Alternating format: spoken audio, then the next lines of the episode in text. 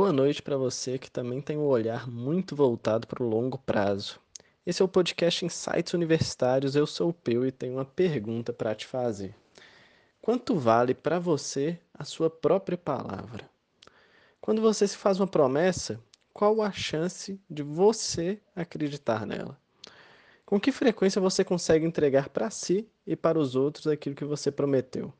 E por fim, é difícil para você dizer não? Hoje a história que eu quero contar é sobre confiança.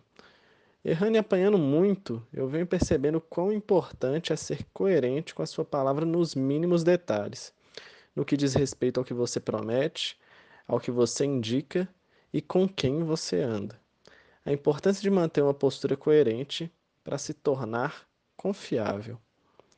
A postura coerente com o que eu acredito sempre foi um valor muito forte para mim. E é um valor que se fortalece a cada experiência que eu vivencio. Não apenas por ser o mais correto ou ético, mas também por ser o tipo de atitude com melhores resultados de longo prazo. Eu adoto uma postura muito cuidadosa em relação a isso há muitos anos e hoje eu vejo o presente que eu dei a mim mesmo por agir assim. E o alto custo que os poucos deslizes de coerência que eu tive acabaram desencadeando para mim.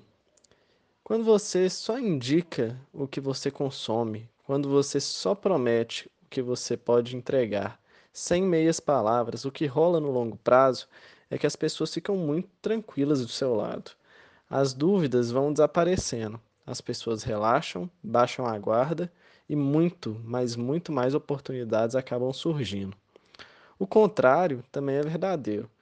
Cada inconsistência de palavra dita significa portas mais fechadas no longo prazo. Uma promessa bem feita pode abrir muitas portas de imediato, mas a entrega mal feita ou um resultado inconsistente sempre irão fechar muitas portas. Eu, como líder, nunca me importei muito com pessoas que me disseram que não poderiam me entregar determinada tarefa, mas as pessoas que me disseram que sim, e não me entregaram sempre foram muita fonte de dor de cabeça, de desconfiança e, naturalmente, de portas se fechando.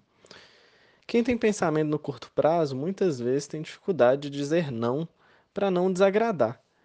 Mas saiba que a inconsistência sempre gera quebra de confiança. Ser consistente é difícil, é doído, mas é o melhor caminho para permitir um crescimento exponencial no longo prazo. Não é fácil, por exemplo, entregar para vocês três podcasts por semana.